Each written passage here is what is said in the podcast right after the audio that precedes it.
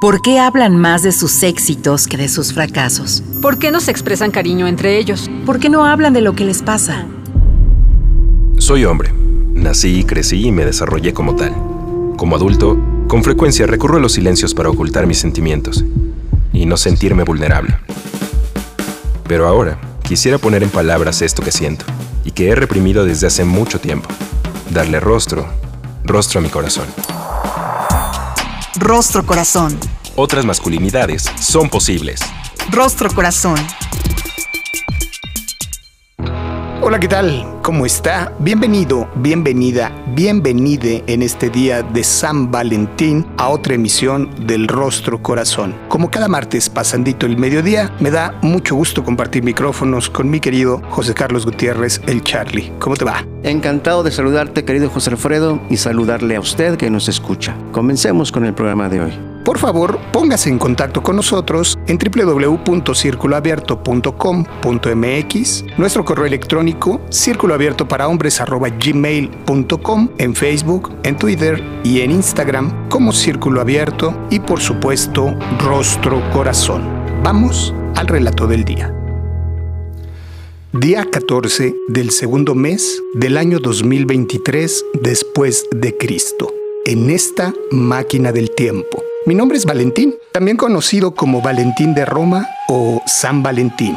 Pero ¿cómo saber cuál soy si en la antigua Roma vivimos tres mártires con el mismo nombre y se nos celebraba el 14 de febrero, según el calendario litúrgico tradicional? En todo caso, prefiero ser aquel médico que se hizo sacerdote y que cazaba a los soldados, a pesar de que estaba prohibido por el emperador quien lo consideraba incompatible con la carrera de las armas. Esa fue la razón por la que fui decapitado en el 269 por Claudio II el Gótico. Hablando de soldados, hoy he mirado una y otra vez el término soldado caído. Desde que en la Edad Media se empezó a asociar mi festividad con el amor, se me han atribuido cualquier cantidad de leyendas y sinsentidos. Este término es uno de ellos. En esta era, se cree que un soldado caído es aquel hombre que sufre algún tipo de rechazo, decepción o es ignorado luego de entregar un regalo, declarar su amor o hacer una propuesta pública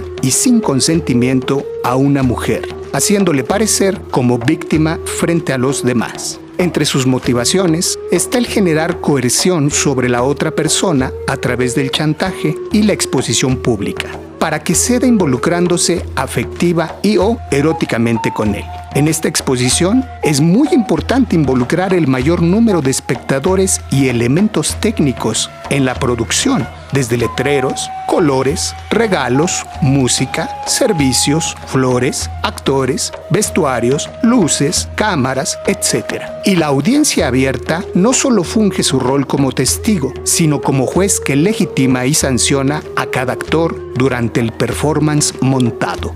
Contra lo que pudiera parecer, es evidente que detrás de estas conductas y prácticas existen muchos miedos e inseguridades personales, por lo que es necesario, como hombres, realizar un profundo trabajo personal. Nada que ver con el personaje de la película que vi hoy, aprovechando las bondades de la tecnología en la nueva era. Se trata de un ser enigmático, inteligente, solitario y valiente, conocido como el príncipe mestizo, que pertenece a la casa de Slytherin, durante su infancia era común que sus compañeros se burlaran de él por su condición socioeconómica y familiar.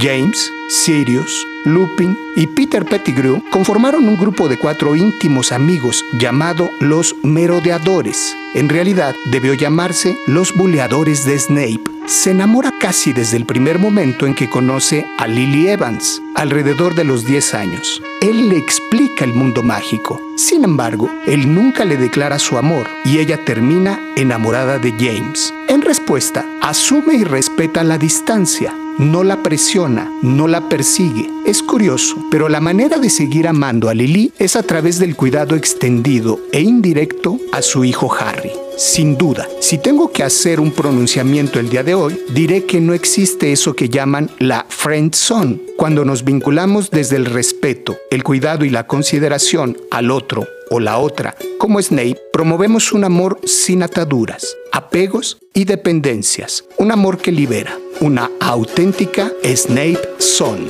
Postdata. Feliz día de San Valentín. De la pluma de José Alfredo Cruz acabamos de escuchar La Snape Son, un relato muy pertinente para el día de hoy, día en el que nos encontraremos por las calles con globos de color rojo simbolizando el amor.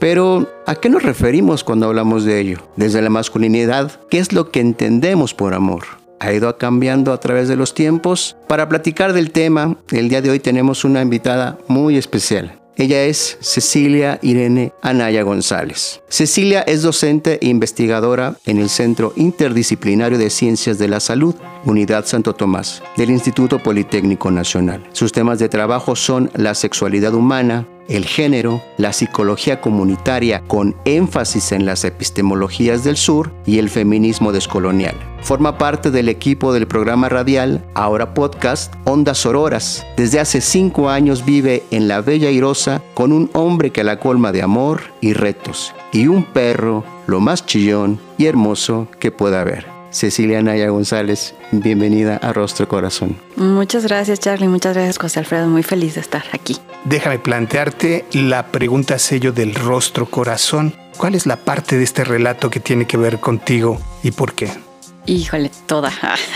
Desde justo como estas Incluso pensaba yo estos ejemplos en, algunos momentos de mi vida en donde he evidenciado justo como estas presiones que parecen románticas, ¿no? De, un hombre que llega eh, a sorprender a su, a su novia con globos, con chocolates, ¿no? Para hacerle esa propuesta especial y que de repente es como, como mirar a la, a la chica entre no saber cómo reaccionar, ¿no? De, de sí, qué, qué bonito que vienes a hacerme este detalle, pero ahora como te digo que está bonito, pero no quiero seguir como más profundamente como transitar desde verlo, ay, pero qué mala onda la chava, ¿por qué no le hace caso? Hasta evidenciar que esto, pues en realidad tiene que ver con un cierto tipo de violencia, ¿no? En el cual lo, naturalizamos mucho. Y bueno, por supuesto la parte final que me encanta porque yo soy muy fan de Harry Potter. Y entonces resaltar esta característica que a veces no resaltamos de este personaje de Snape que tiene que ver con asumir y aceptar que el vínculo con, con Lily no va por ahí y está bien, o sea, no, no, necesita presionarla, ni hacerse el mártir, ni sacrificarse para que ella se dé cuenta que él es el verdadero hombre de su vida y lo acepta y como bien lo retratas en el, en el relato, el amor que transita hacia ella lo, deriva en cuidar lo que pues lo que finalmente queda de, de, Lily en el mundo que es Harry. Entonces creo que esa es una propuesta bastante interesante y pues no sé qué tan real para los hombres en estos, en estos momentos. Eso, con eso empezaría. Conocedor de tu formación y de tu trayectoria, el tema de los vínculos y de la pareja ha estado muy presente casi desde tu primera tesis de licenciatura. ¿Qué es lo que has observado sobre el tema en el trabajo que haces? Creo que hemos tenido pues diferentes dinámicas ya de relaciones entre los hombres y las mujeres, como por centrarlo en solamente dos posibilidades a lo largo de estos años. Yo creo que ahora incluso miro como una dilución en nombrarse como de manera muy clara pareja, por ejemplo, o novios, novias. Incluso o sea, en todo tipo de conformaciones en estas diadas. Y creo que tiene que ver también con varios elementos, desde no querer asumir ciertos compromisos al nombrarlo, pero también tratar de ser un poco más libres en las conformaciones de los, de los vínculos amorosos. Es decir, cuando yo escribí mi tesis de licenciatura hace más de 20 años, sí era muy claro, o sea, era, eras novio novia, pareja y luego te casabas. Ese era como el, el caminito. Y con eso, pues entonces se van derivando como ciertas expectativas que tienes que cumplir, ¿no? Como hombre y como mujer. Es como incluso pudiéramos mirar algunas expectativas que se vinculan a estas obligaciones de los hombres como protectores, como cuidadores y de las mujeres como estas cuidadoras emocionales, no solamente emocionales, sino también de proveer servicios para los varones y que al final las dinámicas terminan en una en un balance no tan justo para ninguno de los dos lados y se miran de repente como en estas deudas. Ahora yo creo que justo partir de, evidenciar estas historias con los papás, las mamás, los abuelos, las abuelas, yo creo que los jóvenes y las jóvenes no quieren necesariamente repetirlo, pero entonces hay un riesgo de no vincularse. O sea, esta parte de no, no asumo ciertos vínculos, pero no asumo ninguno. Creo que también tenemos ahí un tema bien difícil que hay que abordar. Se trata de una resistencia a vincularse, a comprometerse, vinculada también al tema generacional. Tú trabajas con muchas juventudes, con tus estudiantes. ¿Cuál sería tu lectura? Yo creo que esto último que mencionas, se ha incrementado la, dificultad que tenemos como personas, sobre todo en las jóvenes y en los jóvenes, de establecer relaciones cercanas, afectuosas, como de cuidado con las otras personas. También mucho derivado de esta política individualista, que se piensa mucho más en las necesidades individuales que en las necesidades de cuidado con los otros. Entonces yo lo que miro ahora es eso, o sea, miro por ejemplo en esta era en donde mis estudiantes mujeres, por ejemplo, se sienten liberadas y entonces establecen relaciones muy rápido, ¿no? Como eróticas, por ejemplo, cuando salen a los antros y demás, pero no se mantienen en una relación que para construir afectos, para construir responsabilidades. Es como si de verdad estuviéramos huyendo. Yo ahora los que miro súper confundidos son a mis estudiantes varones, porque justo quienes se quieren vincular con las mujeres, pues ya no tienen estas mujeres que se quieren vincular con ellos. Entonces si están padeciéndola, si están incluso preguntándose ¿y qué les hemos hecho? Y bueno, ellas tienen una lista de reclamos que les hacen continuamente. Una lista de reclamos históricos a través de un modelo instaurado, muy bien introyectado, conocido como patriarcado. Y en estos modelos económicos, políticos en los que descansa nuestra organización social, también hay una práctica mm, comunitaria casi que forzada. Ahora para rentar un departamento en la Ciudad de México hay que juntarse en manada para poderlo sostener. Este tipo de vínculos eróticos, afectivos, también promueven el cuidado. ¿Será una apuesta que dibuje nuevos escenarios? Ahorita que te escuchaba, pensaba en que, claro, o sea, eso puede ser como un pretexto por medio del cual podemos empezar a construir vínculos distintos, quizá forzados, digamos, por estas precariedades, ¿no? Pero que podríamos empezar a hacerlo. Pero al mismo tiempo también que no necesariamente está presente esta posibilidad en todas las personas. Es decir, por ejemplo, en el caso de, de mis estudiantes, hay estudiantes que vienen del interior de la República. Estos estudiantes son quienes terminan viviendo justo con otras cuatro personas en el mismo departamento. Entonces, ellas y ellos empiezan estas lógicas de cuidado y de repartir los espacios,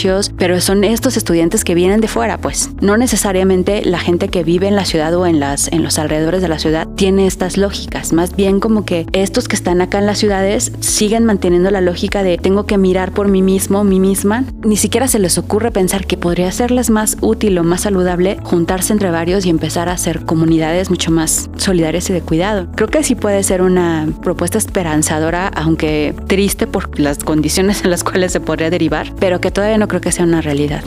No le cambie, la conversación está buenísima. Estamos platicando con Cecilia Anaya a colación del Día de San Valentín. En un momento regresamos. Rostro Corazón. Otras masculinidades son posibles. Regresamos. Estás escuchando Rostro Corazón. Otras masculinidades son posibles. Ya estamos de vuelta con usted aquí en Rostro Corazón. El día de hoy teniendo una muy amena e interesante plática con Cecilia Naya sobre eso que llamamos amor y la manera en la que lo entendemos las mujeres y los hombres.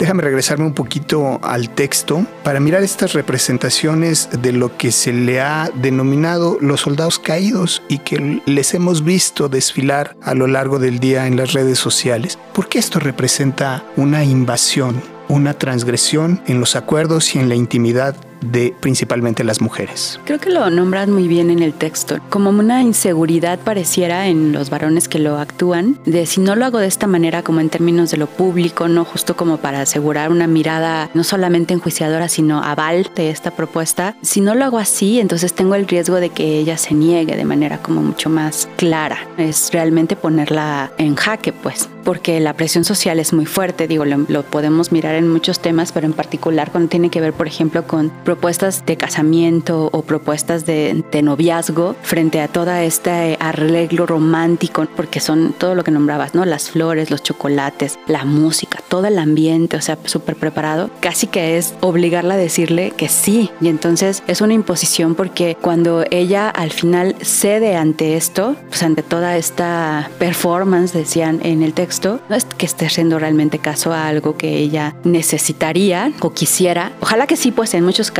pero en muchos casos también es como orillada por las circunstancias, porque sabe que si dice que no, sí va a haber un señalamiento, a lo mejor hasta silencioso por parte de la multitud que lo está avalando. Y por supuesto, en esta propuesta que no es justa, porque en realidad no están en, en un escenario equilibrado, quien va a salir aplaudido, incluso si ella dice que no, por ejemplo, acompañado y arropado, pues va a ser él, porque ella va a ser la mala del cuento por no agradecer todas las atenciones. En ese sentido, es más valiente quien se atreve a hacerlo con todas las precariedades de lo que implica y de los riesgos que implica uno a uno tú y yo, con la posibilidad de que digas que no. Y eso a mí siempre me ha llamado la atención porque cuando, por ejemplo, existen estas representaciones de una, de una propuesta de matrimonio y que ella dice no, la consecuencia parece que es entonces no hay posibilidades de vincularse, como si solo fuera a través del el matrimonio. Y entonces yo siempre digo, pero el hecho de que ella diga que no no significa que no quiere una relación con él, significa que no quiere esa relación. Pero toda la faramaya avala y la nombra a ella como una mala mujer por no agradecer las atenciones. Oye, termina por ser un acto de seguridad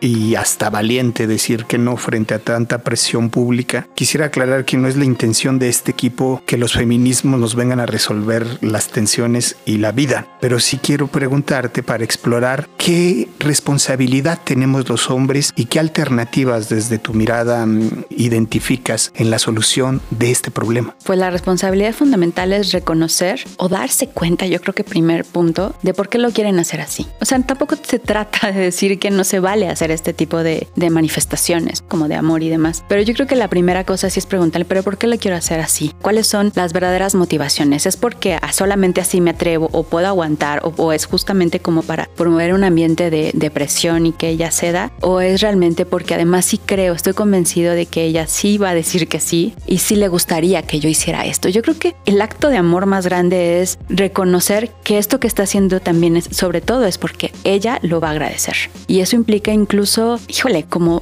preguntarse si conozco realmente pues las necesidades de ella o de él, porque esto pudiera pasar también pues, con cualquier sexo. Entonces, yo creo que en ese sentido los hombres tienen como fundamental tarea preguntarse por qué lo están haciendo, si conocen realmente a la otra persona, si no es que realmente están enamorados de sí mismos a través de la otra persona y actúan lo que quisieran que actuaran con ellos. Yo creo que eso es fundamental. Friendzone contra Snape Zone, como la hemos denominado a colación de este personaje del mundo mágico de Rowling, es un acto de amor extendido a través de la renuncia al hijo de Lily en el personaje de Harry Potter. Hay muchos masculinos ofreciendo cuidados, eso hay que destacarlo. ¿De qué manera el cuidado se convierte en una posibilidad para dibujar vínculos que sean libertarios para con los, las, les demás? Sí, el cuidado es la vía central, sobre todo porque el cuidado implica dejar de ponerse a uno mismo en términos de individuo al centro de la organización colectiva. No tiene que ver con ahora hay que dar todo y sacrificarse por el otro, no es pensar que el cuidado con los otros, junto con los otros y de los otros y las otras, también al mismo tiempo me trae bienestar, eso es como una lógica distinta. En el caso de, del cuidado que le otorga Snape a Harry, por ejemplo, que sí está cimentado, por supuesto, en el amor que le tiene a Lily, es bien interesante porque que no es que le caiga bien el niño, no le cae bien porque le recuerda precisamente a su rival. Y sin embargo, aun cuando, claro, o sea, no podemos decir, ay, Snape, qué buena persona, pues si también maltrataba de alguna manera a Harry, pero lo cuidó todo el tiempo. Lo cuidó todo el tiempo incluso sin saber para qué lo estaba cuidando. Podríamos decir que onda con Dumbledore, pero en ese sentido Snape, Snape hizo eso pensando justamente en este amor que tenía con Lily y que tenía que ver con, también cuidaba a Harry porque sabía que cuidándolo, pues cuidaba a todos y a todas, porque Harry era una pieza fundamental. Entonces es, es eso, ¿no? Como el cuidado como este eje conductor para poder procurarnos bienestar y un bienestar colectivo, tiene que ver con pensar qué tanto mis intereses personales realmente van a, a, a ayudar a que como comunidad salgamos adelante. O más bien, lo que tendríamos que pensar es al revés. Yo soy psicóloga y a veces desde la psicología decimos, primero hay que trabajar lo personal y luego lo colectivo. La psicología comunitaria nos dice, no, primero necesitamos pensar cómo que necesitamos como comunidad, porque eso que necesitamos como comunidad nos va a ayudar a lograr ese bienestar personal. Y entonces no es sacrificar lo personal, es favorecer lo comunitario para lograr lo personal. Esa es una mirada distinta. Y yo creo que eso es lo que en este momento necesitamos. La pandemia, digo, ya sé que esto lo hemos dicho mucho, ¿no? En diferentes foros y demás, pero la pandemia nos evidenció que nuestra mirada individualista nos iba a llevar realmente pues a lugares muy, muy terribles que en algunos casos nos llevó. La parte del acceso a las vacunas, de los países ricos que se aborazaron sobre ellas, a los países que no podían comprarlas y que no hubo posibilidades, evidencia esto. El cuidado en el centro tiene que ver con cómo le hacemos para dejar nuestro egoísmo a un lado y proveernos bienestar pues para todas, para todos, para todos.